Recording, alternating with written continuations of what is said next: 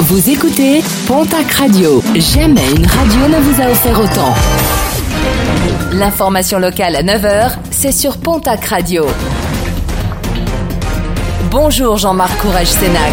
Bonjour à toutes et à tous. L'information a été révélée hier par nos confrères de la Nouvelle République des Pyrénées. Un employé d'une boulangerie de Sarancolin a été roué de coups sur son lieu de travail dans la nuit du 22 au 23 décembre dernier. À l'origine de ce conflit, certainement une dette liée à la consommation de stupéfiants. L'auteur de l'agression s'est rendu de lui-même à la gendarmerie de Lannemezan, mais n'a pas pu être entendu, ce dernier ayant été hospitalisé en unité psychiatrique. La victime, âgée de 56 ans, est toujours hospitalisé à l'hôpital Purpan de Toulouse. Un élevage de porcs à Landais pointé du doigt par l'association Futur Assaut. Une deuxième vidéo a été publiée hier pour dénoncer les actes de maltraitance. On y voit notamment des truies frappées à coups de bâton. L'association espère la fermeture pure et simple de cet élevage. Une procédure judiciaire est en cours. La préfecture a par ailleurs laissé un mois à l'exploitant pour rectifier le tir. L'indice de qualité de l'air mauvais hier dans les Hautes-Pyrénées.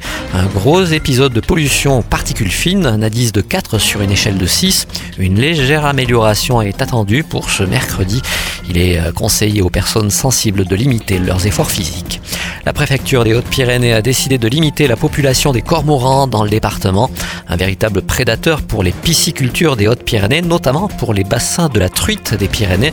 La préfecture a donné euh, son feu vert pour autoriser des tirs de régulation ou d'effarouchement.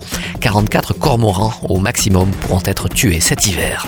Un mot de sport et de basket avec la 14e journée du championnat de Pro B ce mercredi soir.